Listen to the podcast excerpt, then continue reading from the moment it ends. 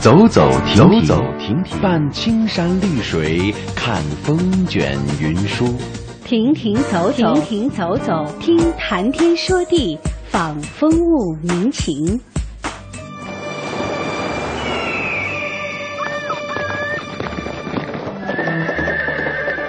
物我两陶然，乐游在神州。乐游神州。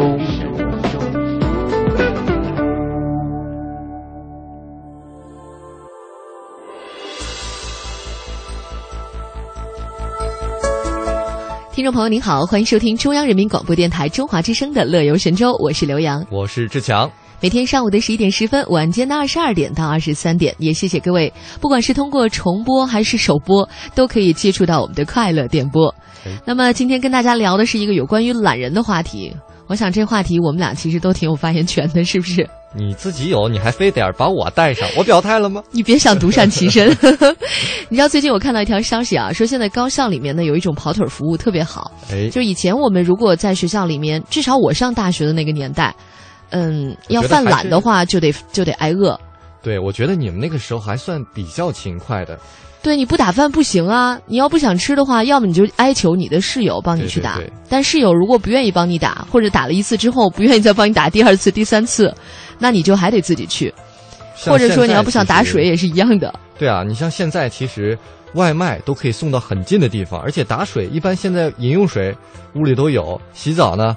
屋里没有的话，走廊它总得有了。生活条件好了，这学校的学生是越来越懒了。而且现在在大陆呢，用那个 WeChat 就是微信啊，然后呢，台湾朋友可能有一些也在用，呃，有点像 Line 一样。在大陆呢，就很多学生啊都依赖手机，比如他饿了呢，他就可以通过微信，就专门有团队当他帮他就接单，大概有个那么两三块钱就可以了，嗯，服务费也不高，就是所以很多学生都觉得犯个懒吧，愿意花这两块钱。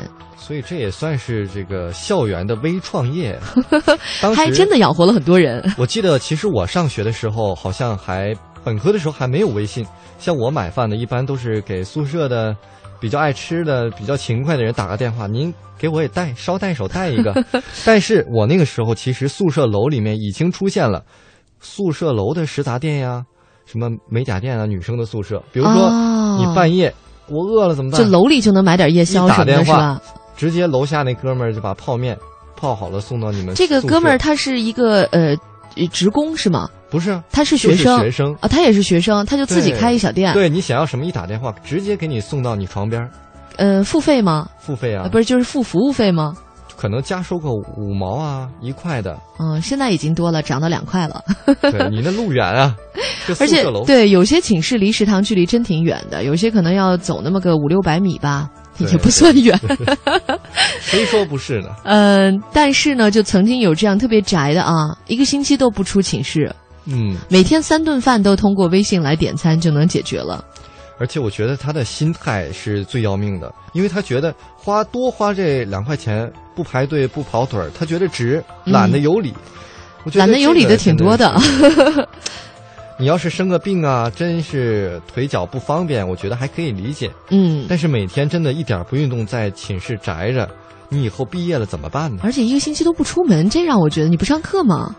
这有点像吸血鬼的生活，一拉窗帘啊，见光死了是吗？有点见到那个照妖镜的感觉。就因为有这样一帮懒人呐，所以现在确实校园里头有微创业。嗯，呃，比如说收快件，现在很多人都喜欢网购，尤其女孩啊，但是他们又不愿意跑到那个收发室，有些快递公司是进不了寝室的。对对对，呃，他就只能放到门口的那个校园的收发室，你去门口去拿。对，所以就很多呢就不愿意去，然后学校里就有同学就提供这种送件上门服务。嗯，你只要用微信发给那个带领团队，然后他们就会把你的快件给你送到楼下。其实这个跟我的生活很像，我上研究生的时候，手机就经常接到女生的短信。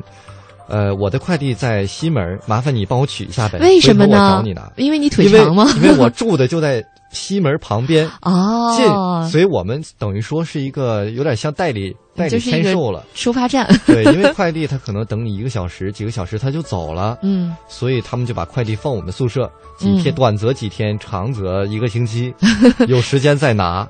对，或者是上课的时候你帮他带过去，是吧？我怎么当时就没想到可以开这公司呢？你好意思吗？你说 前面你一直免费，突然你收费了，大家都会觉得这李志强怎么这么不地道？也是，可如果你一开始就摆明了，你就是一公司，你就是代办这样的快件代理的，也有可能双方都解脱了，没准大家都高兴啊。他也好意思了，我我也是赚到便宜了，真的有赚。呃，我看到有一个，这是华中农业大学的一个大四的学生，他是开办了一个送餐公司。就四年吧，他公司的生意特别火爆，每天的销售额都能到五千多块钱。他赚来的钱，在一个三线城市已经买了一套一百平米的房子了。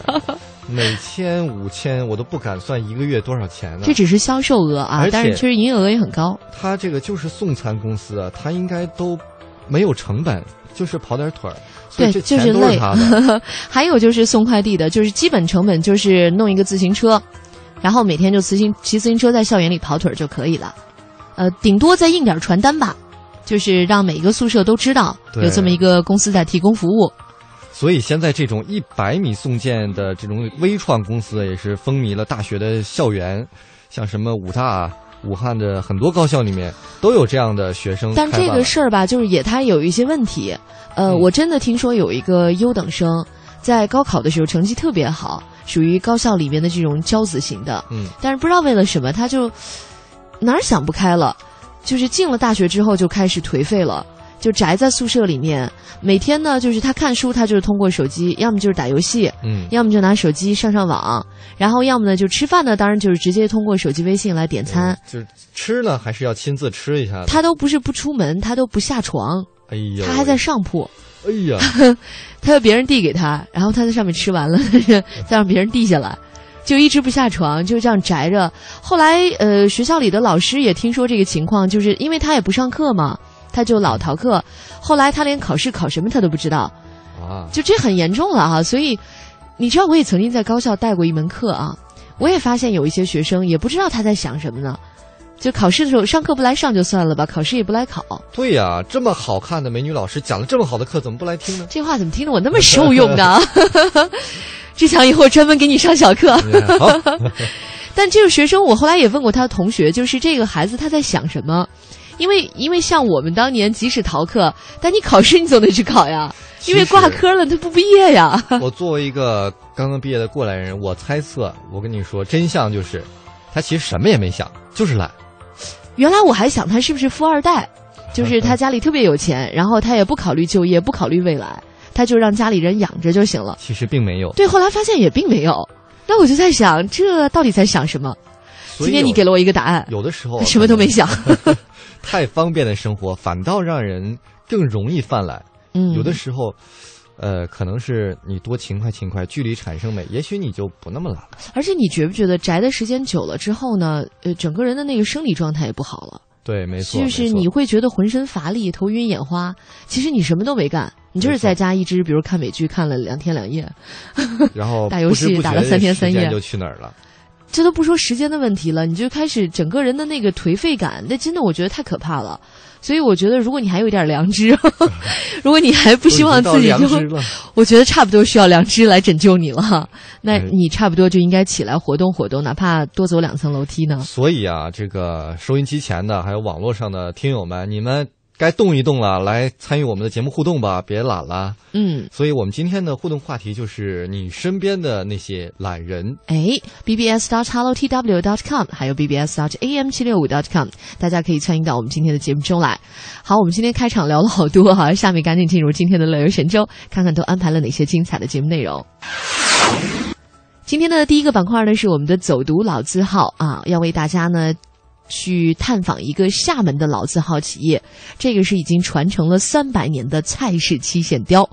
这是我去厦门采访的，也跟他的这个传人蔡大师也聊了很长时间。大家呢也可以上我们的互动留言板看看我们的工作采访照啊，看一看这个七线雕到底是什么样的。一会儿呢可以来听听看。哎，那么今天的现在出发单元，我们为大家准备的是春日去看鸟的一些相关资料。今天的乐游风向标是最后一个小板块啊，马上要到清明节了，我们为大家要介绍一下山西的这个清明寻根祭祖的活动。好了，以上就是今天的节目安排，马上进入我们今天的第一个板块——走读中华老字号。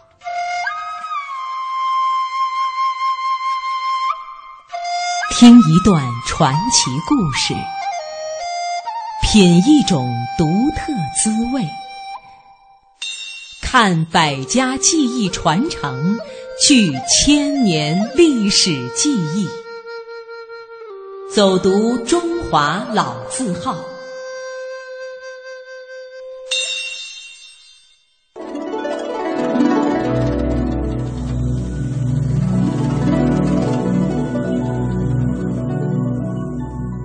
如果不是亲眼所见，你很难想象，一种关于线的工艺可以如此繁复而精美。那或缠绕、或盘旋、或堆叠的漆线，让眉眼慈祥的菩萨、金碧辉煌的飞龙、翻飞闹海的哪吒栩栩如生。这就是在厦门流传了三百年的漆线雕。漆线雕艺术形成于明末清初。它的发展来源于闽南地区的装佛，也就是给佛像进行装扮，用陈年的砖粉和大漆、熟桐油等原料调和，经过反复春打，变成像面团一样柔软又富有韧性的泥团，俗称漆线土，再由手工搓成线，可以搓到比头发还细，这就是漆线了。用这种漆线在涂有底漆的胚体上盘结出各种凹凸有致的图形，就形成了工序繁难复杂、作品精美绝伦的漆线雕。在大大小小的装佛匠人中，蔡家人的名气是最大的。最繁盛的时候，在整个闽南、台湾以及东南亚。凡有华人供奉寺庙之处，几乎都有蔡家人的工艺。而蔡氏作坊西竹轩，几经变迁，从雕塑合作社到民间工艺厂、厦门工艺美术厂，再到现在的唯艺漆线雕艺术有限公司，蔡氏一门也传到了第十三代。其中对漆线雕发展贡献最大的。当属蔡氏第十一代传人蔡文佩以及他的儿子蔡水矿。蔡水矿老人如今已经七十多岁，但精神依然矍铄。我们也专程登门拜访。老人在四周布满精美的漆线雕作品的展厅里，倒上一杯清茶，娓娓道来，给我们讲述了蔡氏漆线雕的故事。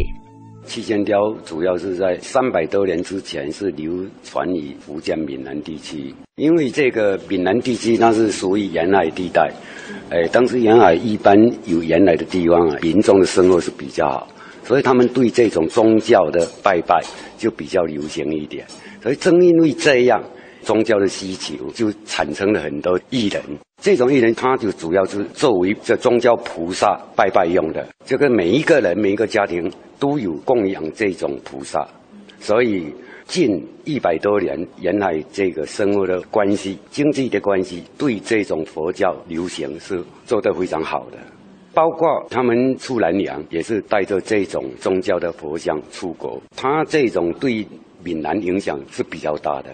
我们现在看的气线雕，这个就是以前装佛品种当中的四道工序其中的一道线条艺术。当时这种菩萨，它有四道工序：第一道就是造型，第二道就是打底，第三道就是线条艺术，就是漆线，第四道就是上金彩色。为什么会改成漆线雕？是因为文化大革命，这种佛像不能出口，所以七二年归队以后，呃，我就把这种线条的艺术通过整理，把它设计在瓶跟盘的上面。所以就成成这一种，本来是装饰在佛像上面，就把它给单独的分开，成为一种工艺品。本来我们以前做菩萨是不属于工艺品这一类的，是属于宗教跟迷信这一种行业里面的。但是因为把这些线条艺术把它整理，从一种闽南的技艺，成为一种手工艺，在文化大革命以后才有这种产品。那因为现在它也没有造型，也也没有什么装饰了。它一些都是从生产跟原材料都是线条，所以我把它命名为七线条。其实七线的来由只不过四十多年左右时间。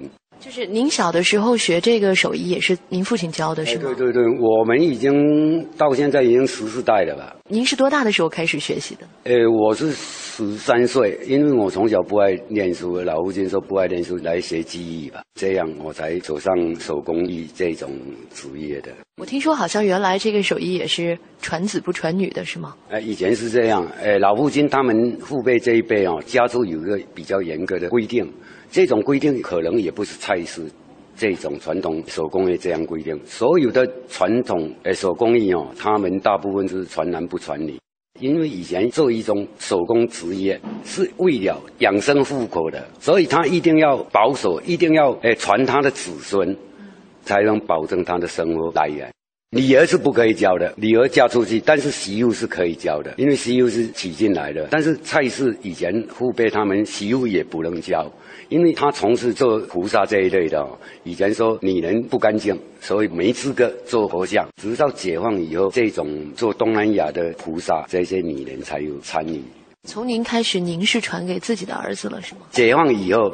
父辈他们这一辈哦，就因为出口不像以前个体那么小作坊，它出口的量是非常大，单单靠这个家族的成员呢，可能是不能够完成出口任务。所以父辈这一辈哦，一人就开始向社会公开招生。如果现在我们只有菜师不传给外人，那这个可能很快也没有办法发展。所以我们现在大部分在菜市里面工作的这些技艺人员哦，百分之八十以上都是外教。那这个，您可以可以介绍一下这幅作品，就是这是您父亲什么时候呃做的？这个是一九五九年完成的，这当时是因为那个五九年是我们国庆十周年吧，在厦门地区，当年还是呃百花齐放，百家争鸣嘛。因为手工艺以前做的都是传统的东西，国庆十周年，哎，老吴金就做了一个郑成功收复台湾。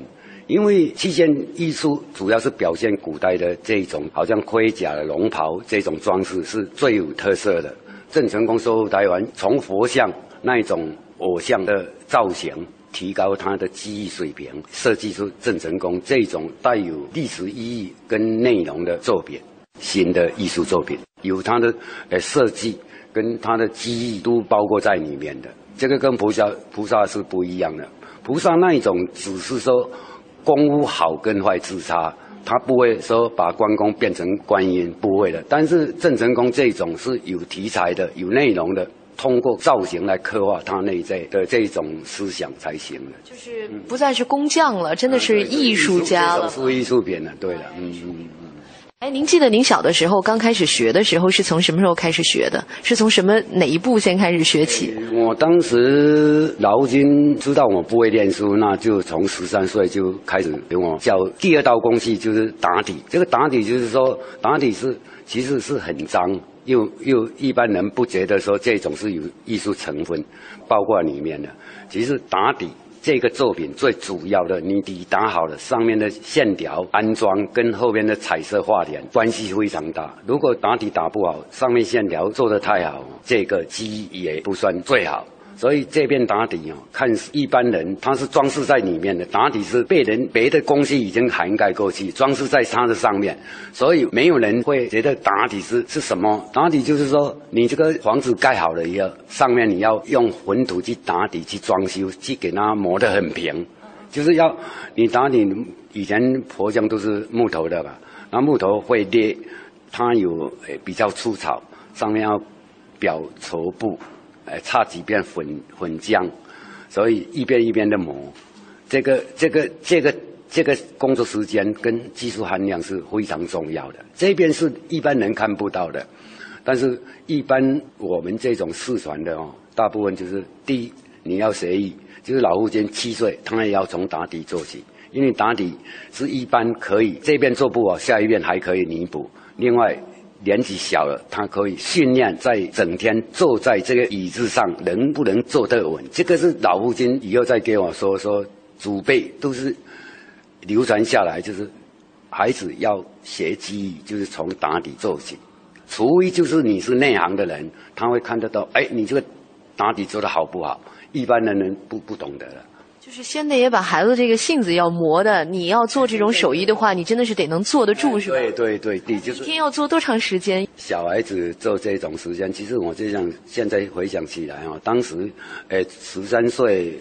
也也不是说能够专心致意去学习这一些，因为我本来在学校念书念得不好，因为又很调皮，所以你马上要回来做的学记这个要一个很长的过程。呃，通过老父亲耐心的教导，在两三年当中，基本能够把打底这个过程完成，但是也不是做得很好。到五六年嘛，五六年就厦门开始成立合作社吧。那我跟老父亲。跟我们家族三十多个人都成为社员嘛，啊，其实我的改变就是从五六年这一年五月开始，我我当时的思想就是说，哎，这个合作社应该是一个集体，应该我们要遵守激励才行。从五六年开始，我就真的改变以前那一些爱玩的习惯。第二，我学习的第二道就是器械技艺，学了三四年嘛。其实四年当中还包括彩色画脸，一部分时间学习线条，一部分穿插学习这种彩绘跟颜色跟画脸，这个是四年当中。那前前面三年，这两道工序，哎，四年就七年了吧？啊，七年以后，我记得到六零年，我老父亲就教我学木雕，就造型。那木雕学了三年，哎，在制作线条的这种过程。那您觉得自己学了多少年才算是学成了，可以出山了？十年就是出山了。十年，十年出山了。十年出山了，我当时出山了，就做了一一件风景榜的哪吒，就是自己完成的哪吒。哎，罗扎它既是传统的产品，也是表现一种线雕艺术。您给我简单的讲一讲，就是做一件这样的漆线雕作品，它大致要经过几个工序？如果是传统的漆线雕哦。做菩萨的，一般一周差不多三十公分到二十五公分哦，二十左右天完成。如果像老父亲这种正成功收入台湾哦，这个工作量比较大，可能要一年多的时间。从各方面设计跟它的造型，跟做上去的一些花纹图案，是比我们做菩萨那一种质量好得多。它那个底下的胚子是木头的，是吗？哎，不是。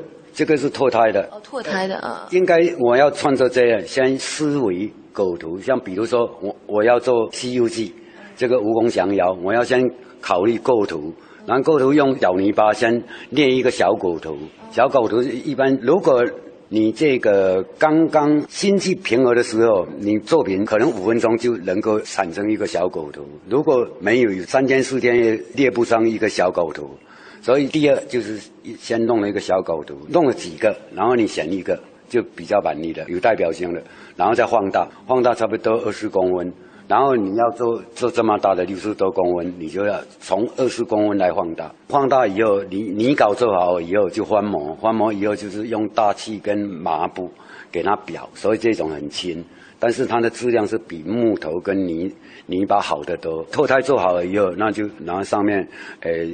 装饰线条，线条好了贴上金，贴上金好了以后填颜色，画一些花纹图案跟画脸，这个是非常非常的复杂。所以你看看刚刚刚一个脸部，它就是成为一个品种。如果你有带坐骑的，好像坐马还是什么，它一件东西是一套是两个动物跟两个人物是四件作品，还非常复杂。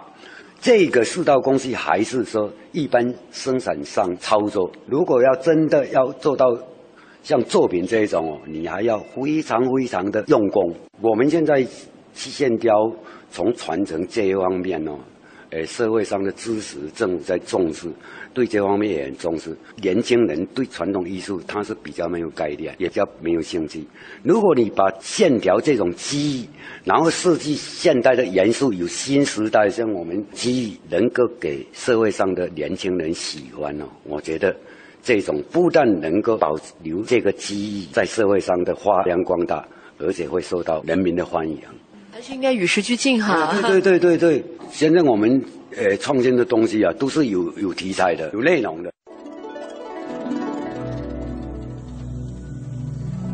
蔡氏七线雕已经被列入首批国家非物质文化遗产保护目录。二零零六年，它的系列产品通过了联合国杰出手工艺品徽章认证，作为厦门特有的工艺美术品，被选为国宾礼品，馈赠过柬埔寨的西哈努克亲王、新加坡李光耀总理、菲律宾的总统阿基诺夫人、荷兰的贝亚特里克斯女王、文莱的苏丹等世界名人及全球五十三个城市的市长。蔡氏漆线雕继承和发展了中国艺术的一个重要的美学理念：错彩镂金，雕绘满眼。在每一件作品中，都能看到一些从远古就流传至今的中国工艺美术的脉络。青铜器中的金银错工艺，楚汉的漆器和丝绸纹样，唐代金器的华丽纹饰，北宋缂丝和定窑瓷器的丰富图案等等。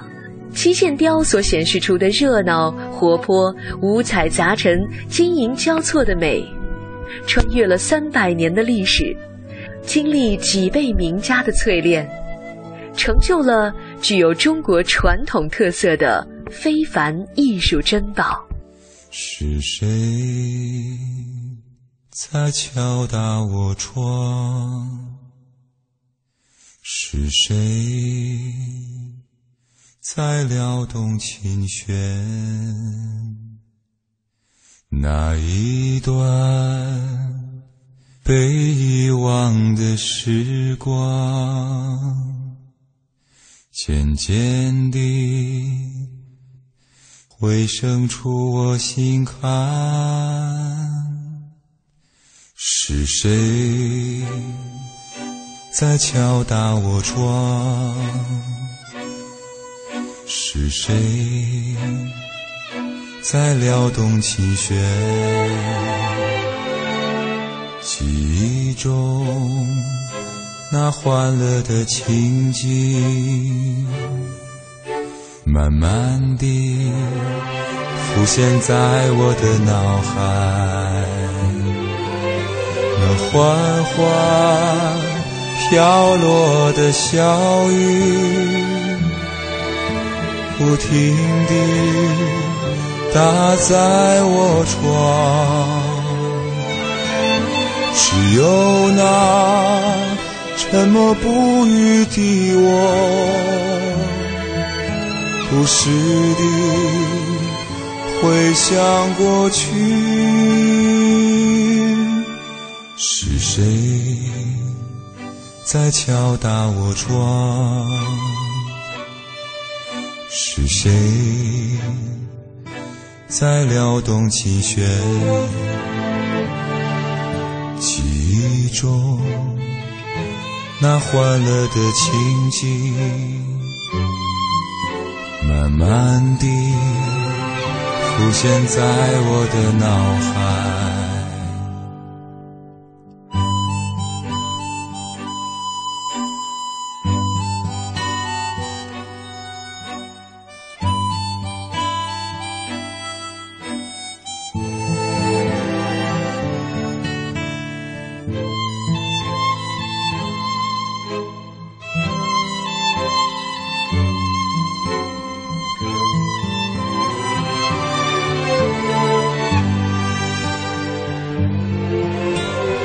缓缓飘落的小雨不停地打在我窗，只有那沉默不语的我，不时地回想过去，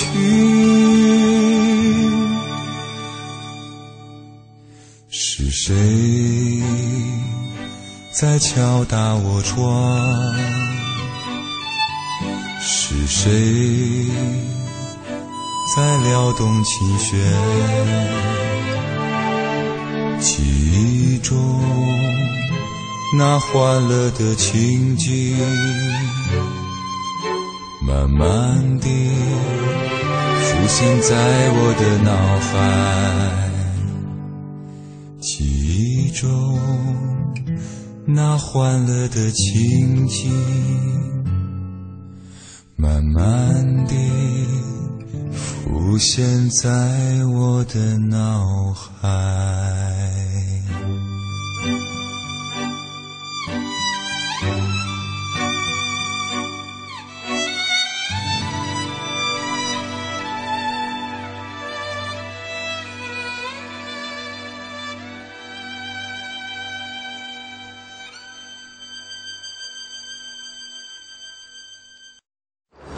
带着快乐背起行囊，迈开脚步放飞心情，旅游无极限，天下任逍遥。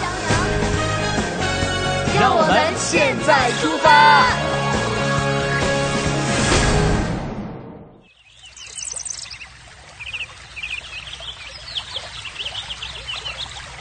欢迎继续回到《乐游神州》的节目中来，在春天大好的春光当中，我们一起呢去和大自然做一个亲密的接触吧。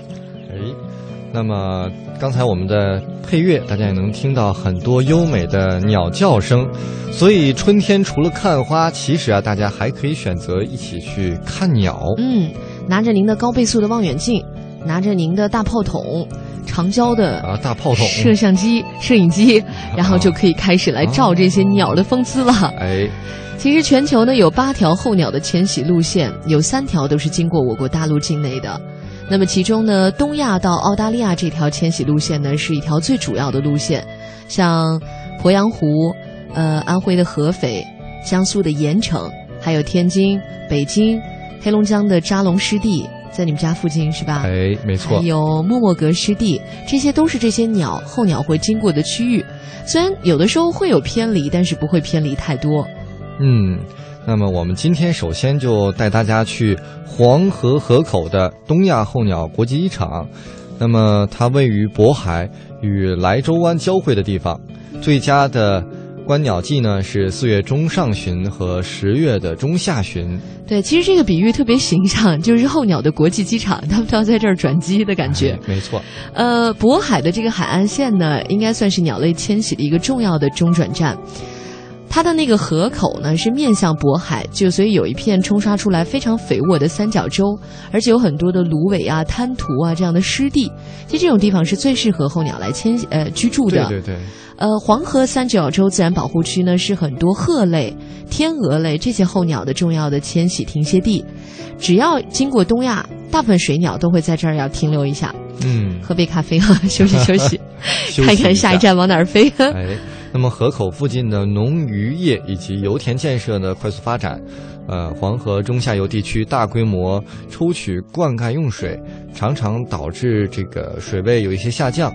但候鸟观测保护志愿者，呃，周自然就说了，这个地方在胜利油田附近，油田呢会拿出一些资金来支持生态的保护。嗯，这是第一个观鸟地，就是黄河河口这个地方。那么第二个观鸟地呢，就是在江西的鄱阳湖。呃，这个呢，应该说现在只能赶得急一点的话去，还能看得上。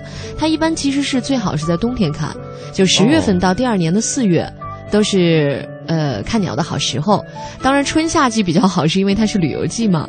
鄱阳湖湿地呢绿波荡漾，所以当地呢还有很多鱼鲜也是可以品尝的。嗯，那么下面要说的就是志强的老家了，呃，扎龙湿地，它位于黑龙江省松嫩平原西部。这个城市的名字呢叫做齐齐哈尔市，扎龙呢就位于齐齐哈尔市的西南部，开车大概也就半个小时到四十分钟就可以到达了。哦，很近。最佳观鸟季是全年，哎，你什么时候去都可以看鸟。就是它主要是丹顶鹤，没错，是吧？丹顶鹤的故乡。而且每年的夏天，齐齐哈尔市也会举行一个丹顶鹤叫做呃观鹤节哦。现在也和绿色食品。一起展出，所以你到那儿呢，既可以看鹤，又可以看到很多很多的这种绿色食品。对，其实呢，黑龙江就东北啊，是一个避暑的特别好的一个地方。对，就夏天，如果大家觉得热的很难耐，尤其台湾朋友好潮啊，热的受不了的时候，就干脆去东北吧。那边呢，绿意森森，特别的好。没错。而且看这个扎龙这边的，我们以前在节目当中也曾经请过那个湿地的导演。樊志远给我们讲过有关于扎龙湿地的情况，他就曾经到那个岛上去跟一个老人交流，那个老人就一直是那样守鹤的，他就常年生活在那个岛里。那么，为什么说一年四季都能看呢？是因为，嗯，四五月份哈，春天呢是它的产卵期，你是可以看到鹤的那个小窝，看到它的巢的。到了七八月份的时候呢，小鹤就长大了，你就可以看到鹤一家，呵 呵看到小鹤在学飞。然后到冬天的时候，气温比较低，你可以靠近去看丹顶鹤，但是野生的鹤群呢就不太容易看到了。嗯，欢迎大家没事的时候去扎龙避暑啊，找志强一起吃点绿色美食，一起看看鹤。还有一个地方，我们最后要推荐的就是江苏的盐城。哎，地理位置呢是东临黄海，南呢是与南通接壤，西南呢与扬州、台州为邻。丹顶鹤这儿也是看丹顶鹤，就是呃，算是它的另外一个家乡哈，就是在江苏的盐城。它这儿呢是黄河沿岸的有一片滩涂，非常广阔的湿地。滩涂边呢有很多的芦苇，这儿就是呃鹿啊、鳄呃鸥啊，这些都是比较好的栖息地。呃，盐城呢作为丹顶鹤的越冬地，这个是广为人知的。就是在盐城这儿呢，它们都会出现在人比较容易接近的那种地方。哦，呃，比较少出现在人接近的地方，而是分散在广阔的保护区内的若干地点。其实观鸟还是有一定难度的。而且就是现在也有一种说法，就是观鸟还是不要打扰鸟的栖息。对对对。如果说你拿着你的长枪短炮不停的拍那些闪光灯啊，就对于小鸟来说是一种很大的惊吓。哎，而且其实值得一提的是，其实现在观鸟是一个很时髦的活动，因为你大家很多人都看过《纸牌屋》。其中有一个跟总统关系非常好的一个幕僚，一个经济大鳄，他最大的爱好就是看鸟，就是观鸟。没事想得出来这么远，就出去穿一身越野的服装，然后拿一个小望远镜一起观鸟，还曾经带这个戏的男主角一起去观鸟。对，这就是有钱人就干这种事儿。对，我觉得也是蛮有 feel 的。让这个电视剧一演之后。你你是太爱这部剧了，从这么小的一个细节当中都能看得出来。对啊。但不管怎么样，就是如果你去钓鱼也好啊，观鸟也罢，总之就是和大自然在做亲近。嗯。那种感觉呢，尤其是你要屏息静气，然后去看一看鸟类它们是怎么样生活的。我相信那种感觉会让你把城市里面的那些糟糕的负能量全部都抛弃掉，感叹自然的神奇的力量。好吧，那么接下来我们也听点儿跟。自然有关的一些歌哈，这也是在水乡小镇唱的一首歌啊，来自黄磊的一首《等等等等》。那么也欢迎朋友们继续守候乐游神州，一会儿我们跟大家来说一说清明的一个寻根祭祖活动。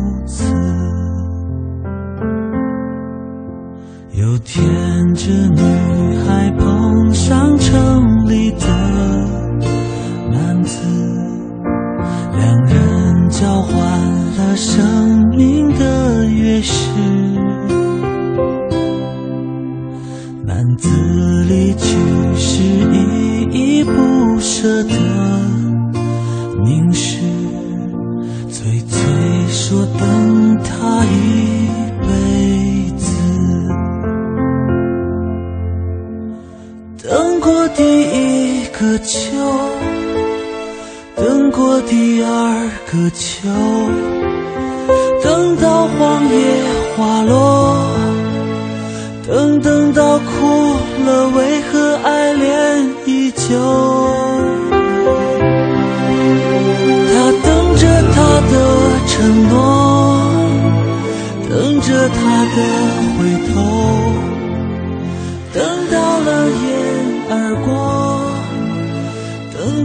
到最后竟忘了有承诺，一日复一日，最最纯真的仰望，看在爷爷的心。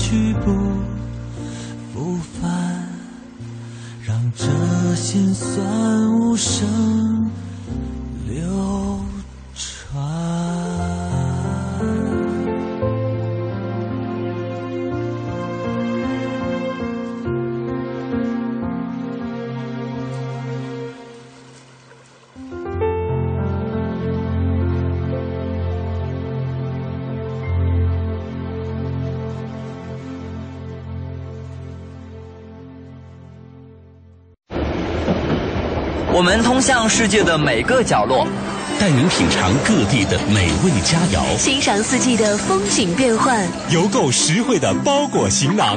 快来吧，快来吧，快来吧！乐游一族等待你的加入，乐游一族等待你的加入。欢迎收听《乐游神州》。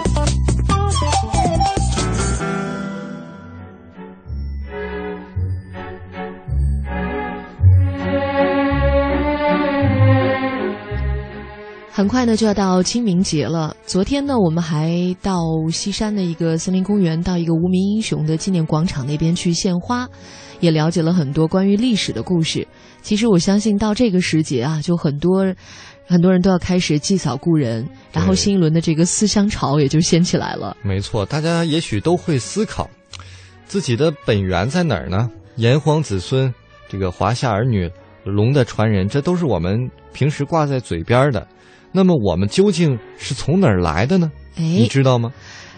不知道吧？所以我们今天跟大家一起探讨一下。我觉得这是个终极问题啊。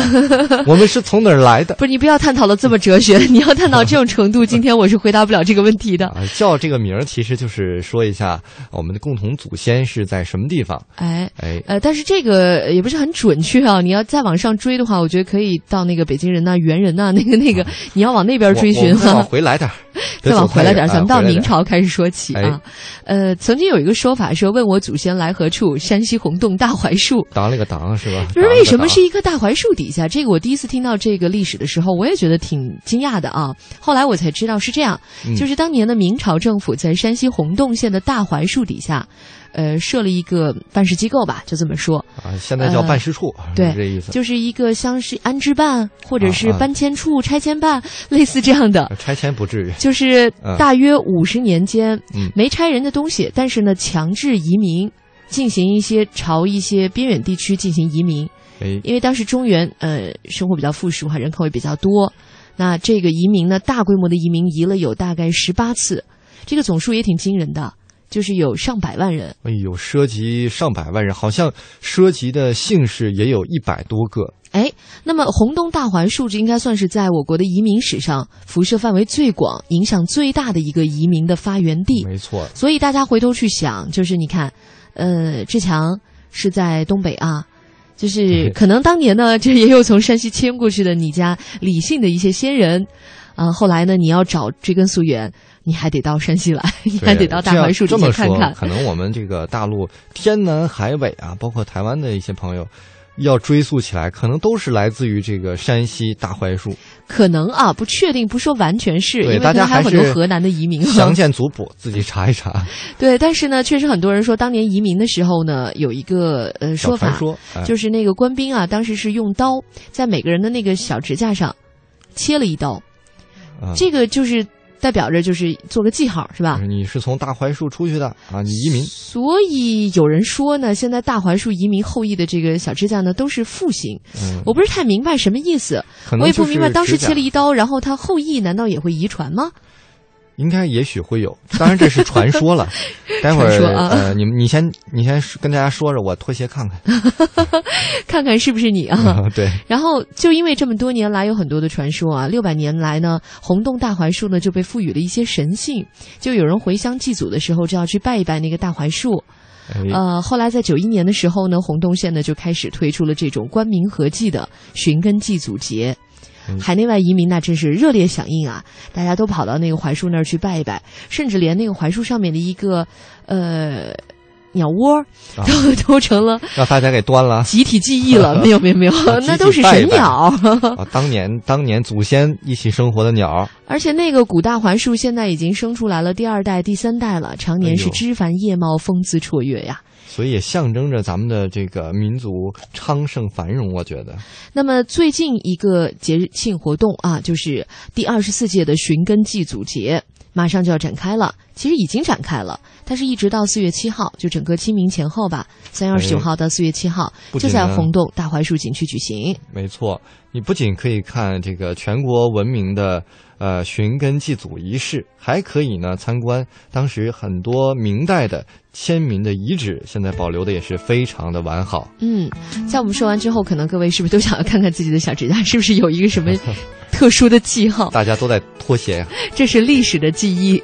不管怎么样呢，在清明的时候呢，也向我们的先人表达一份我们的思念。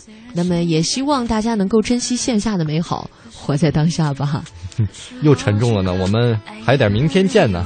好，明天见。明天见。不，我们要活得很好的，才能明天见，是吧？记住现在，才能活得更好。好了，今天乐游神州就是这样，感谢各位的收听，拜拜，拜拜。那些小秘密，只要爱过的都能明了。